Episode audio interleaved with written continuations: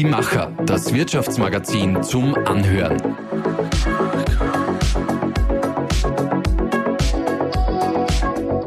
Und hier ist dein Host David Bauer.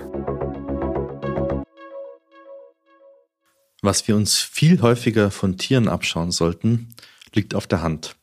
Am besten schlafen wie ein Faultier, hin und wieder stur sein wie ein Esel und einfach mal so fürstlich leben wie ein Hund in einer gut situierten Familie.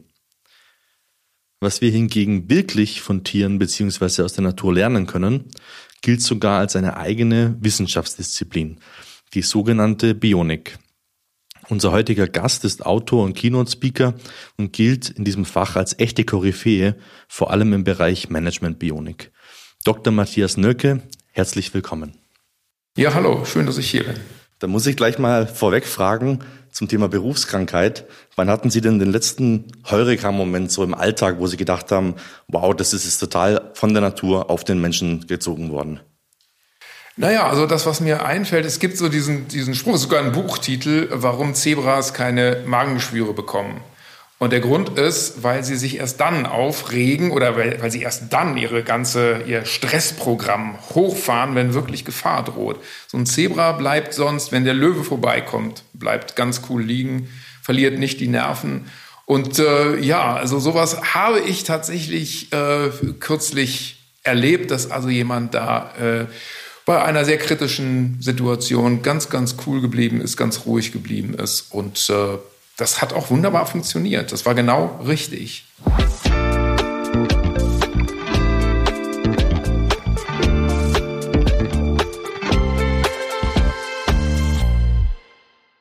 Jetzt hoffe ich, dass Sie Ihr inneres Zebra channeln können, wenn wir zum nächsten ja, Teil des Podcasts kommen, zum Gedankensprung. Mich. Und zwar, äh, der erste Gedankensprung ist, ein Phänomen aus der Natur, das mich besonders beeindruckt. Ein Phänomen aus der Natur, also was mich wahnsinnig beeindruckt ist, also dieses Thema Evolution, das ist jetzt ein bisschen abstrakter, aber was da passiert, man hat ja immer so gedacht, das ist so das, dieses Prinzip fressen und gefressen werden und äh, der Stärkere setzt sich durch. Das Erstaunliche ist, und das hat man auch erst so in den letzten, ich möchte mal sagen, Jahrzehnten entdeckt, wie kooperativ wie viel Ko Kooperation es eigentlich auch in der, in der Natur gibt. Und das fängt wirklich schon bei den Einzellern an. Also sogar Einzeller, also ich mal sagen darf, man hat ja vielleicht im Bio-Unterricht noch gelernt, die haben da, also so ein Einzeller besteht so aus mehreren kleinen Organellen, da gibt es so ein Kraftwerk, die Mitochondrien und es gibt tatsächlich diese, das ist eine Theorie, dass diese Mitochondrien früher also eigenständige Lebewesen waren und die haben sich dann irgendwann vereint aber eben Einzeller kooperieren, die tun sich zusammen, äh, sind dann plötzlich ein eigenes Lebewesen. Es ist fantastisch. Auch wir könnten überhaupt gar nicht leben, wenn wir nicht so viele, naja, Lebewesen auf uns äh, haben würden. Und es ist natürlich fatal, wenn man die dann irgendwie beseitigen will, runterschrubbt, weil die sehr, sehr nützlich sind oder nicht nur nützlich, sie sind lebenswichtig. Und das finde ich, das finde ich so einen faszinierenden Gedanken, weil immer beides so zusammengreift. Also Konkurrenz brauchen wir, weil so entwickeln wir uns weiter. Aber ohne Kooperation gibt es keine Komplexität. Ohne Kooperation hm, geht es eigentlich nicht weiter. Also wir brauchen Kooperation, sollten uns diese Kooperation auch ein bisschen genauer anschauen. Also was passiert da, unter welchen Bedingungen ähm, sind denn Kooperationen erfolgreich? Und äh, da hat die Natur sehr, sehr viele Beispiele, die man eben dann übertragen muss. Das ist natürlich ganz wichtig, weil Menschen sind nun mal kein, keine Bienen, keine Faultiere und keine Ameisen und was da nicht auch noch kreucht und fleucht. Was wären denn so drei Dinge, die Sie sich da für Führungskräfte ganz speziell ableiten würden aus der Natur? Oh, das ist, also es gibt, muss ich dann gleich sagen, es gibt eben nicht so diese, also bam, bam, bam, eben die drei, äh, so diese Rezepte, die Erfolgsrezepte. Ich finde auch, das ist das Tolle daran, dass es, ähm, wenn Sie in die Natur schauen, es gibt es, also eine überbordende Vielfalt. Es gibt zum Beispiel an, so an Organisationsformen, äh, es gibt so eine despotische Affenhorde, die aber eben auch unter bestimmten Bedingungen ja funktioniert. Und wenn ich mir aber anschaue, was da in dieser Affenhorde passiert, also wenn eben jemand äh, so den Superdespoten gibt, äh, was passiert denn dann? Wie Also äh, ja, er schüchtert äh, sozusagen die ganze Horde ein, aber ähm, er kann sich eben nur eine Zeit lang auf dieser Position behaupten. Dann gibt es auch, es gibt eine wunderbare, äh, wunderbares Beispiel, also man muss sagen, Paviane gehören eben zu diesen despotischen Affen. Ähm, der Affenforscher Robert Sapolsky hat mir gesagt, also ähm, die Pavianer, die äh, haben eigentlich so beneidenswerte Lebensbedingungen. So irgendwie mh, hm, zwei Stunden am Tag müssen die sich um die Nahrungsbeschaffung kümmern und den Rest des Tages haben sie sozusagen zur freien Verfügung. Und was machen sie damit? Äh, sie gehen sich gegenseitig auf die Nerven, treiben Machtspiele und, und, und, und, und. Also äh, er sagt dann so ein bisschen, ja, ja, sie sind so ein wenig so wie wir Menschen. Äh, das ist natürlich auch ein bisschen lustig gemeint, aber ähm, das Interessante ist, also äh, wenn man sich so dieses Sozialleben in der Norm anschaut, ist das jetzt nicht so besonders erstrebenswert, auch wenn wir dieses Verhalten schon auch kennen, also eben dieses, ja, äh, Aggressionen werden zum Beispiel weitergereicht. Also jemand kennen wir auch, also jemand kriegt Ärger, mit, egal ob mit seinem Chef oder mit seiner Frau oder mit seinem Mann, egal, aber ähm, muss dann diesen Ärger sozusagen schlucken äh, schluckt ihn aber eben nicht, was auch nicht gesund ist, sondern trägt diesen Ärger weiter an den nächstschwächeren. Das machen also diese Paviane auch sehr gerne, wir Menschen auch. Ähm, also die sind wirklich nicht so angenehme Tiere, aber es ist mal Folgendes passiert, dass ähm, es äh, also so eine Paviankolonie, da haben die so Gift gefressen und es waren natürlich die höchstrangigen, die dann eben ja den Vortritt hatten die haben sich dann also die Bäuche vollgeschlagen und sind alle gestorben. Das heißt, im Grunde diese ganzen tyrannischen Alpha-Tiere, die sind weggeräumt worden. Mit einem Mal hat sich das Sozialleben dieser Paviane verändert. Das heißt, die sind mit einem Mal viel freundlicher geworden. Das würde man sagen, ja, ist ja schön, aber eben nur zeitlich begrenzt. Das Erstaunliche ist, dass der Robert Sapolsky nach aus Jahren wieder in diese Kolonie, äh, wieder diese Gruppe beobachtet hat. Und siehe da, die haben diese, diese kooperativen Verhaltensweisen weiter beibehalten. Das heißt, die haben die irgendwie, also irgendwie haben die es geschafft, dass die kooperativer geworden sind als andere Pavianhorn. Und das finde ich, das finde ich also phänomenal, finde ich sehr äh, erstaunlich und zeigt auch, mh, wenn man Kooperation pflegt, wenn man es weiter trägt, äh, dann sind große Änderungen, große Veränderungen möglich. Es ist wie eine Demokratisierungswelle im Reich der Paviane, wo da vorne Diktatur geherrscht hat. Äh, naja, Diktatur kann man so auch nicht, aber äh, Diktatur, weil, also der sagt ja nicht, mach das und das, aber ähm, es sind natürlich also sehr, sehr despotische äh, Verhältnisse.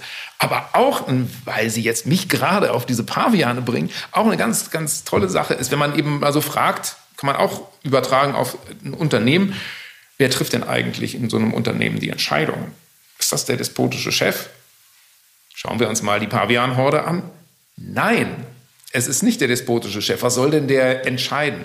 Dazu muss man sagen, bei den Pavianen ist es so, äh, da wandern die Männchen immer zu. Also das heißt, wenn sie sozusagen ein Pavian-Männchen sind, werden geboren, sie müssen irgendwann müssen sie ihre Heimathorde verlassen und irgendwo anders andocken. Da müssen sie sich erstmal, äh, ja, fangen ganz unten an in der Rangfolge und dann so langsam hochdienen.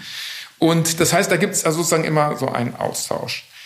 Die Weibchen bleiben, wo sie sind. Das heißt, die Weibchen wissen viel, viel mehr über diese ganze Gruppe Bescheid, aber auch über die Umgebung. Das heißt, da ist das Wissen und, nicht überraschend, da werden die Entscheidungen getroffen.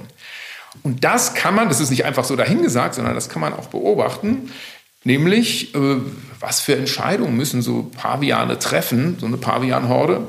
Eine ganz wichtige Entscheidung ist, wo überquert man einen Fluss. Und das läuft dann so ab, dass äh, natürlich nicht die, die, diese Alpha, das Alpha-Weibchen so vorangeht, wie man sich das vielleicht naiv vorstellt, so nach dem Motto, wer kommt da alles mit?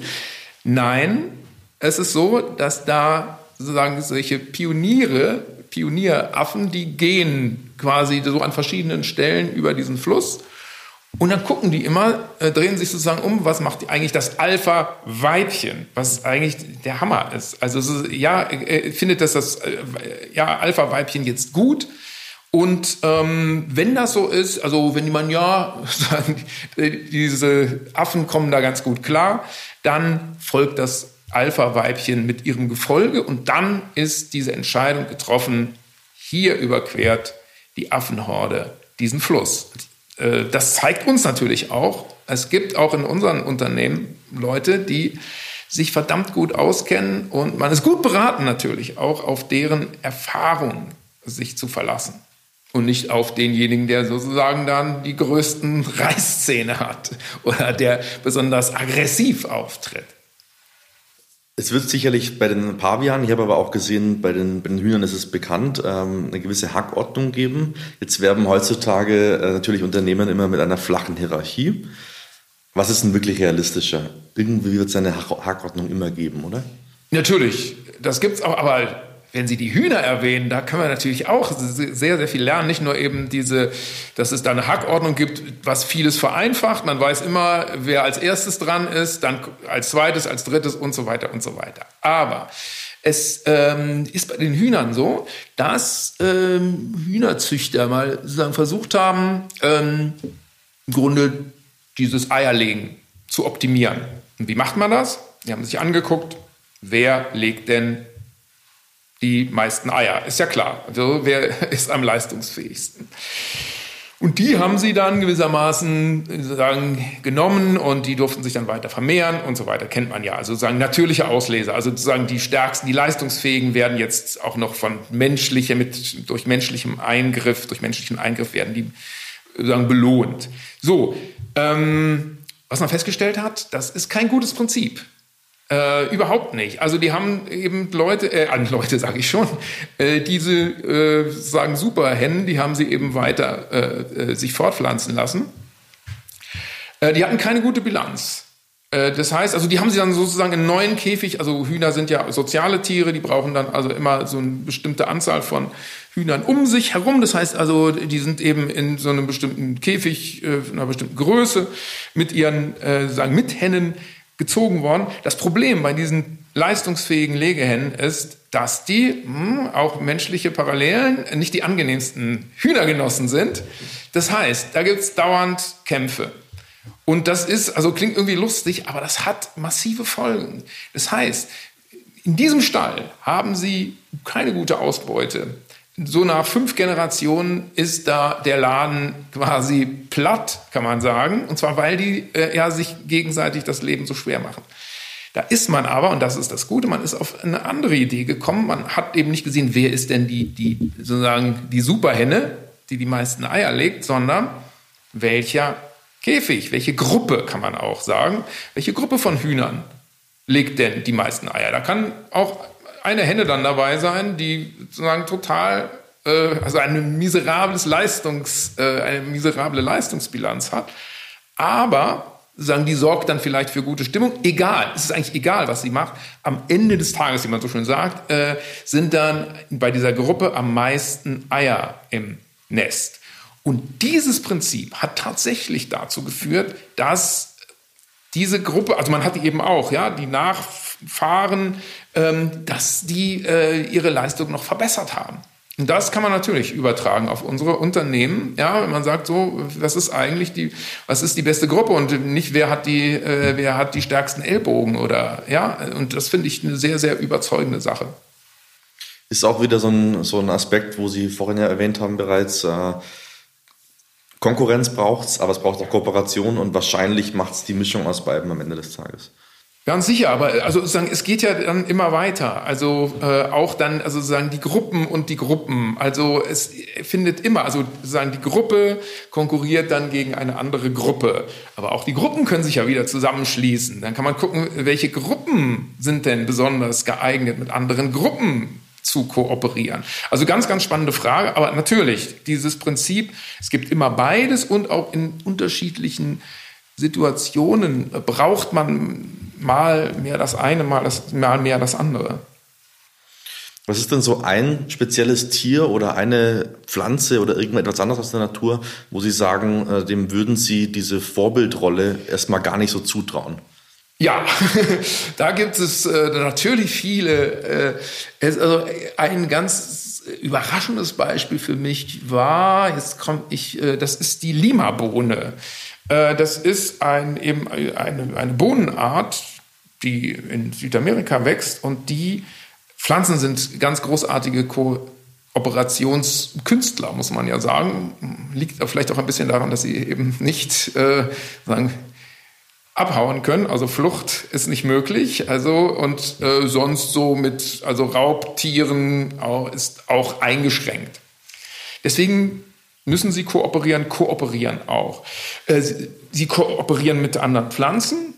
Auch da gibt es also wirklich ganz interessante äh, Modelle. Aber sie kooperieren auch mit Tieren. Und das ist, also eben diese Lima-Bohne, die hat da also sogar zwei ähm, Kooperationspartner, die sie immer dann einschaltet, wenn sie nämlich ähm, sagen, angegriffen wird von irgendwelchen Schädlingen. Dann ist das so, dass mh, mm, also diese Lima-Bohne dann einen Saft produziert, und dieser Saft lockt dann eine Käferart an, die für sie nicht besonders gefährlich ist. Aber was machen die? Die machen keinen Ärger von, äh, ja, diesen, die sind nicht, was weiß ich, wer da dieses Blatt da benagt, irgendein Schädling. Die rempeln diesen Schädling einfach vom Blatt. Dann ist der weg. So. Ähm, Zusätzlich gibt es noch eine andere, äh, also da sondern die Duftstoffe ab und dann kommt eine Wespenart angeflogen und ähm, sticht dann in dieses Tier hinein und dann legen die die Eier ab. Sowas ist auch, also dann leben die auch nicht mehr lange. Was auch bei den Pflanzen so eine faszinierende Sache ist, ähm, Pflanzen können ja Gift produzieren, produzieren ja sehr viel Gift, aber, ähm, also manche, ähm, das ist, also wie wird denn das eingesetzt? Ähm, weil es ist ein sehr interessantes Beispiel gerade für eben für die Ökonomie. Ähm, ja, alles, was wir tun, was diese Tiere und Pflanzen tun, das verbraucht Ressourcen. Und das muss sich am Ende rechnen. Also ja, es genügt nicht, sagen, wenn ich der Schlauste in der Natur bin, äh, aber gefressen werde oder äh, ja oder aber sein, mein Energiehaushalt bricht zusammen, dann äh, habe ich Pech gehabt. Also was Pflanzen machen, die ähm, tolerieren, wenn sie so ein bisschen angeknabbert werden. Also auch da gibt's eine sehr interessante Untersuchung äh, in Afrika. Ich, das ist so ein Strauch, der Gift produzieren kann, aber ähm, nur unter bestimmten Bedingungen, äh, nämlich wenn es ernst wird, das auch tatsächlich tut. Und man ist darauf gekommen, weil es so ist, ähm, dass man ähm, äh, Zäune in diesem, in diesem Wildgebiet äh, sagen, errichtet hat, auch um irgendwelche Tiere zu schützen. Und dann hat man Antilopen gefunden, die tot waren. Also wie, wie, wieso sind die jetzt gestorben? Dann hat man den Mageninhalt angeschaut und festgestellt, das kann doch gar nicht sein. Wir fressen das, was sie eh schon fressen. Wieso sind die jetzt gestorben? Gibt es da irgendwie Parasiten oder irgendwas anderes, Virus? Ähm, man hat lange nichts gefunden, bis man gemerkt hat, diese Blätter, die die gefressen haben, die waren hochgiftig. Und sie waren deswegen hochgiftig, weil diese Pflanze, also unter normalen Bedingungen, wenn die da sozusagen in, in der Weite der Steppe umherziehen können, dann ist das auch bei den Antilopen wohl so, dass die eben nicht übermäßig viel sozusagen fressen von dieser Pflanze, fressen halt nur ein paar Blätter, dann ziehen sie weiter. Ähm, und ähm, das heißt, äh, das ist dann auch in Ordnung. Da produziert dann diese Pflanze auch kein Gift. Wenn da ein Zaun ist, komme ich nicht weiter, muss ich umkehren und ich muss ja irgendwie welche Nahrungsmittel zu mir nehmen als Antilope und dann sehe ich wieder diesen, diesen Strauch und fresse den wieder an und muss immer wieder zu diesem Strauch zurückkehren und der produziert dann Gift und irgendwann, äh, ja, erwischt's mich. Und das zeigt halt auch diese, diese Eskalation, diese Stufe, ja, dass man so sagt, so zu einer bestimmten einer bestimmten äh, Stufe ist das auch okay. Da muss man jetzt nicht, muss man nicht, wenn es eben mit zu viel Aufwand, das muss man natürlich dazu sagen, es ist jetzt hier kein Plädoyer für irgendeinen Schlendrian, sondern man muss immer überlegen, ja, was ist jetzt in der Situation sinnvoll? Kann man eben sagen, es passiert in, in, in der Natur immer wieder, dass man sagt, also okay, Äh, bestimmte Parasitenarten werden eben geduldet. Äh, das wäre viel zu aufwendig, da jetzt irgendwelche Gegenmaßnahmen zu ergreifen von der Natur, von diesem Organismus. Aber wenn eine bestimmte äh, Schwelle überschritten wird, dann geht's zur Sache. Jetzt mal speziell auf die, auf die Unternehmenskultur oder allgemein auf Unternehmen und auch die Führungskräfte, die darin arbeiten, bezogen, äh, habe ich gelesen, dass Sie von Bienen sprechen, aber auch von Leitwölfen. Jetzt haben wir gerade auch die, die Lima-Bohne schon als, als harmloses Beispiel gehabt. Die Biene zähle ich da jetzt auch mal dazu. Der Leitwolf, den nimmt man jetzt eher als gefährliches Raubtier wahr. Ist das ist das ein bisschen stellvertretend dafür, wie, wie unterschiedlich Führungskräfte auch sind oder eher sein sollten? Na, das Interessante ist, dass bei den Wölfen, die Wölfe sind natürlich Raubtiere, die gemeinsam jagen, ist auch eine wichtige Sache und gibt es ja gar nicht so oft. Ähm, aber die Wölfe sind äh, intern, also gehen sie zum Teil auch etwas rabiat miteinander um, aber das Interessante ist, dass in der Wildnis vor allem Leitwölfe, wirklich die Leitwölfe, eine ganz andere Rolle spielen. Nämlich auch wieder sehr, sehr konstruktiv sind, fast sanft, vor allem gegenüber dem Nachwuchs. Da lassen die sich auch manches gefallen, wenn man dann denkt, hoppla, was ist da denn los? Ja, also äh, da sind die sehr, sehr geduldig. Aber sie haben ein sogenanntes Beta-Männchen an der Seite. Dieses Beta-Männchen, das ist äh, kennt man vielleicht auch aus Unternehmen so. Also das sind so die, das ist so der Humorlose, der äh, darauf achtet, dass die Gruppenregeln eingehalten werden. Und wenn das dann mal nicht so läuft, wie es in den Regeln steht, also bei Wölfen gibt es ja keine ausformulierten Regeln, aber natürlich gibt es eben ein Verhalten, was okay ist und was nicht okay ist, schreitet das Beta-Männchen ein, nicht der Leitwolf. Der Leitwolf ist da sozusagen eher, ja, so einfach jemand, der für die positiven Gefühle zuständig ist. Und das finde ich phänomenal, ja, und, auch äh, ein ganz gutes Modell für so ein Führungsverhalten, wenn ich eben beides haben will, so ein gute Gefühle und Zusammenhalt und ja, wir sind ein Team und wir stehen für bestimmte Werte. Aber ist ja auch manchmal ganz gut, wenn man da so einen Bremser hat, ähm, der einen auch nicht, also so, abheben lässt oder der nicht einen alles durchgehen lässt.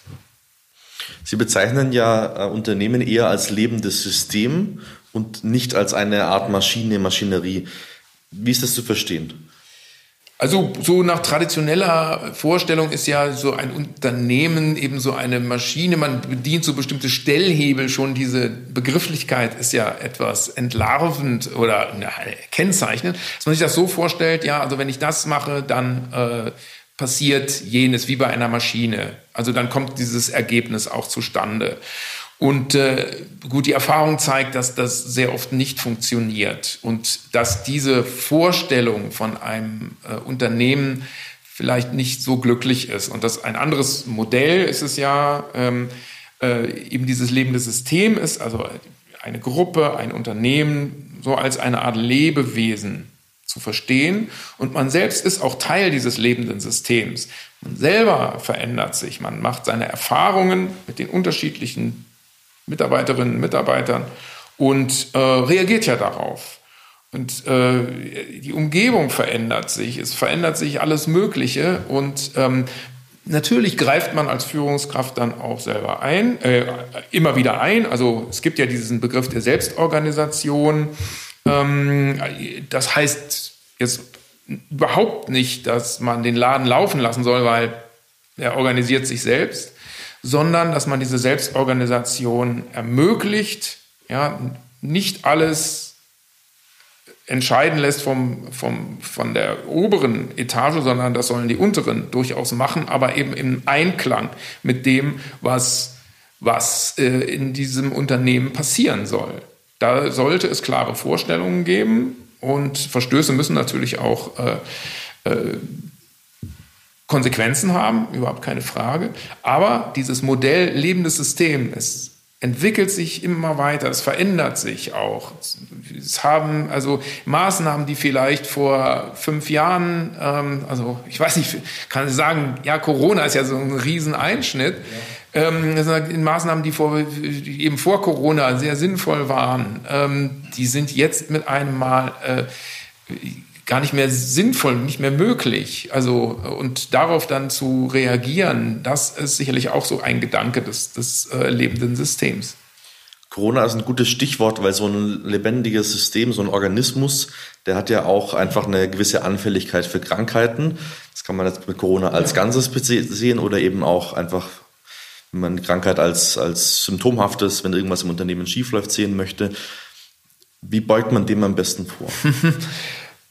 Ja, ich glaube, dass also ja, mit dem Vorbeugen äh, ein Teil besteht durchaus auch darin, dass man lernt, mit bestimmten Beeinträchtigungen zu leben. Das war ja auch, also gerade äh, was Corona betrifft, ja, dass man sagt, also dieses Virus wird nicht verschwinden. Und so muss man eben auch sagen, dass in einer Organisation bestimmte Dinge immer wieder auftreten, bestimmte Fehler immer wieder passieren. Menschen ähm, bestimmte Verhaltensweisen an den Tag legen, die uns vielleicht nicht gefallen, aber die sind da, haben vielleicht auch hm, den einen oder anderen Nebeneffekt, der ja vielleicht sogar ganz sinnvoll ist. Aber ähm, in der Natur ist es selten eine gute Lösung, äh, so auf Absolutheit zu setzen und irgendwas auszu rotten oder sowas, sondern es ist äh, viel eher so der Zugang, ähm, sich also zu überlegen, wie kann ich mit diesen Dingen, die unerwünscht sind oder die problematisch sind, die meine Leistungsfähigkeit einschränken oder nicht meine, äh, sondern die Leistungsfähigkeit des, äh, der Organisation. Ähm, vielleicht, wie kann ich die nutzen? Wie kann ich die, was kann ich da verändern? Aber ähm, dass nicht der Gedanke ist, weg damit, sondern ähm, ja, wie leben wir jetzt damit? Und dann ergeben sich womöglich andere äh, äh, Lösungen, die sehr viel äh, zielführender sind. Wenn Sie das so beschreiben, muss ich immer an das, an das äh, Prinzip Survival of the Fittest denken. Am Anfang ist schon auch das Stichwort Evolutionstheorie gefallen. Ja. Ist das auch so, dass das im Unternehmen und vor allem in der Management-Ebene auch ein, ein, wichtiges Prinzip ist oder ist es eher ja. überholt? Das Interessante ist ja, also wie wird das verstanden? Surviving of the Fittest heißt ja sozusagen der, der sich am besten anpassen ja. kann. Ähm, nee, also man muss wirklich sagen, diese Patentrezepte, die funktionieren so selten. Also ähm, es ist eben immer, immer diese Vielfalt, die gegeben ist. Also man kann eben als jemand, der äh, super schnell flüchten kann, äh, kann man einen ganz, ganz großen Vorteil haben. Solche Überoptimierungen können aber durchaus auch äh, negative Effekte haben. Wenn wir uns den Geparden anschauen, wenn man sagt so, oh ja, toll, Rekordhalter, kein Tier ist so schnell wie der Gepard was hilft es ihm? Er kriegt keine Medaille. Nein, er hat tatsächlich ein Problem. Also es ist fantastisch, wenn man sich diesen Lauf von diesem Geparden anschaut und sicherlich können auch, ich nehme an, Produktentwickler können auch da einiges lernen, also wie der mit dem Schwanz auch navigiert und mit seinen Vorder- und Hinterläufen, das ist wirklich perfekt. Ähm, das Problem beim Geparden ist nur, dass wenn er da also in Hochgeschwindigkeit seine Beute erlegt hat, dann hat er unheimlich viel Energie verbraucht. Also denn so ein Sport, der kostet wahnsinnig viel Energie. Und dann kann der nicht einfach anfangen, sozusagen loszulegen und seine, seine äh, Beute zu vertilgen, sondern der muss sich erstmal ausruhen. Und siehe da, das nutzen natürlich andere Tiere aus. Das heißt also sowieso andere Raubtiere, wenn jetzt da also ein Löwe daherkommt, dann hat er keine Chance, dann zieht der sowieso schon von selbst ab. Dann kann er nichts von seiner Beute sozusagen davontragen. Aber es betrifft auch äh, sogar kleinere Tiere. Also es gibt Berichte, dass sogar Geier dann, also äh, so einen Geparden, vertrieben haben. Und das ist natürlich eine ziemlich bittere Bilanz. Ähm, aber zeigt uns wieder, es genügt eben nicht immer sozusagen so der Schnellste zu sein. Ähm, es gibt diese Überanpassung, dieser Überperfektionismus, der sich dann tatsächlich nicht rechnet. Ich muss auch die Konsequenzen bedenken und vielleicht so eine, so eine Mischung anstreben. Auch noch ein äh, schönes Beispiel ist das Faultier, weil es nämlich, wenn es eben so ein, so ein, so ein äh, Handbuch äh, für das Überleben in der Natur gäbe, dann würde das Faultier sagen, systematisch dagegen verstoßen, weil nämlich ein Grundprinzip beim Faultier außer Kraft gesetzt ist, der Fluchtinstinkt. Alle anderen verdanken äh, ja dem Fluchtinstinkt ihr Überleben. Das Faultier, weil es eben ein Faultier ist, weil es so sehr gut angepasst ist an seine Umgebung, weil es so gut getarnt ist, verdankt sein Überleben eben, ähm, dass es keinen Fluchtinstinkt hat und deswegen sich nicht rührt, wenn eben ein Raubtier über den Ast rübergeht, an dem dieses Faultier hängt. Wahnsinn. Ja. In einem von Ihren Büchern schreiben Sie über drei Erfolgskonzepte aus der Natur. Da haben wir einmal das Handicap-Prinzip, einmal die, ähm, muss ich kurz nachschauen, die virale Kommunikation und die Schwarmintelligenz. Bei den ersten beiden haben Sie schon gemerkt, da habe ich ein bisschen nachdenken müssen. Die Schwarmintelligenz dürfte den meisten klar sein. Mich würde vor allem interessieren, was es mit den ersten beiden auf sich hat. Ähm, also beim Handicap-Prinzip, da geht es darum, ähm, es gibt bestimmte, ähm, also es gibt bestimmte Eigenschaften, die wichtig sind, ähm, sagen, wenn man einen guten Fortpflanzungspartner haben will, was ja in der Natur ein großes, äh, großes Thema ist, weil das Überleben in den nächsten Generationen hängt ja davon ab.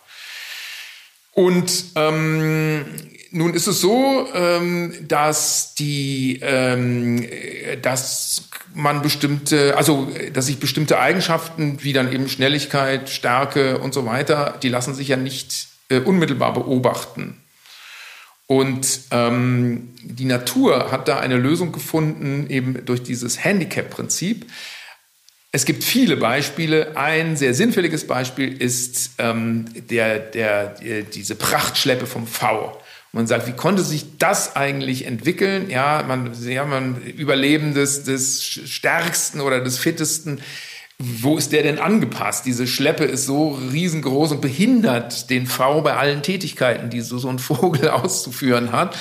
Und ähm, die Antwort lautet, äh, dass diese Prachtschleppe eben ein Erkennungszeichen ist.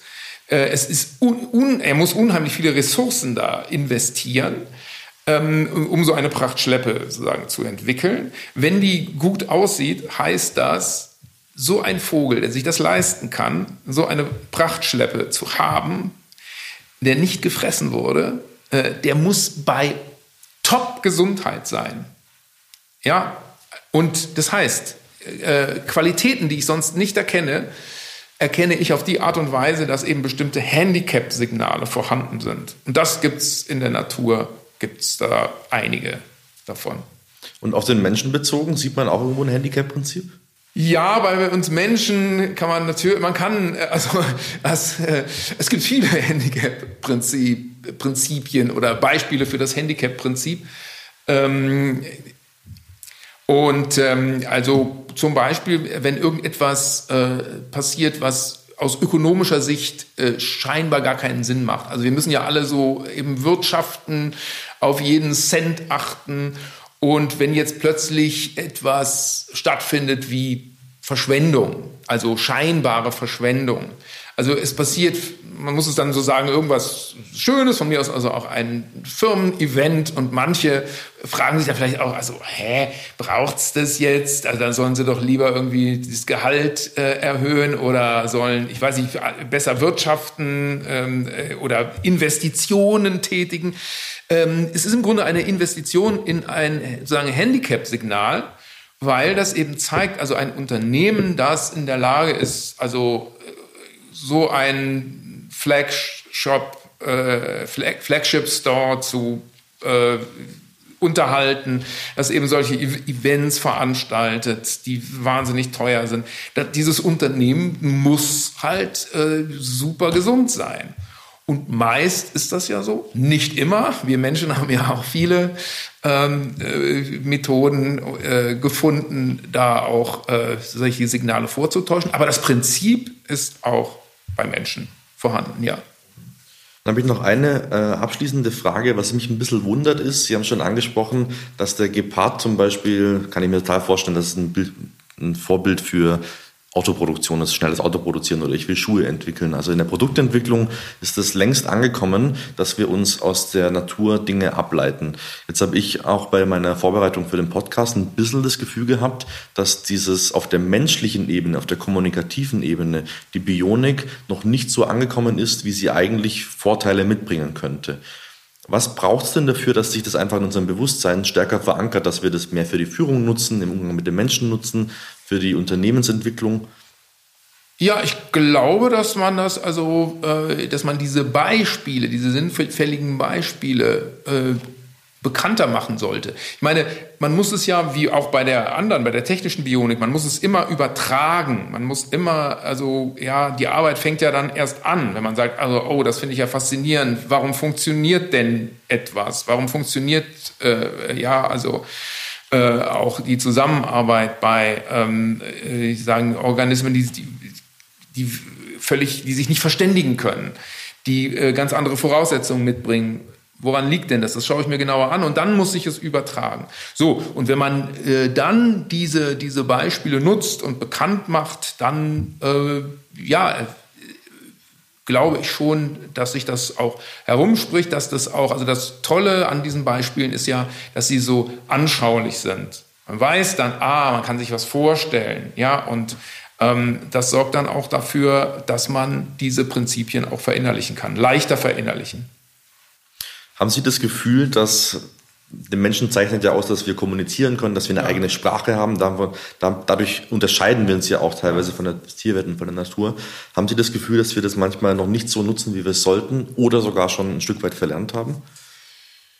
Ach Gott, also da ist sicherlich was dran. Auf der anderen Seite ist, also unsere Kommunikation ist unser ganz, ganz, ganz, ganz großer Vorteil. Das muss man sagen. Also das, was wir machen können, wie wir uns immer wieder adaptieren können, dass wir zum Beispiel auch darüber reden können. Ja, also was machen denn andere Tiere? Wir können auch darüber nachdenken. Was bedeutet das denn? Und können das mit Sprache transportieren. Das ist ja großartig. Das haben ja, haben ja andere Wesen nicht. Und auf die Art und Weise können wir eigentlich auch schneller, das ist ja das Grundprinzip der Natur, können wir auch schneller evolutionäre Prozesse anstoßen und uns weiterentwickeln. Und das ist eigentlich eine unheimliche Chance. Für mich ein wunderbares Schlusswort. Herzlichen Dank für das sehr angenehme Gespräch. Ja, ich danke auch.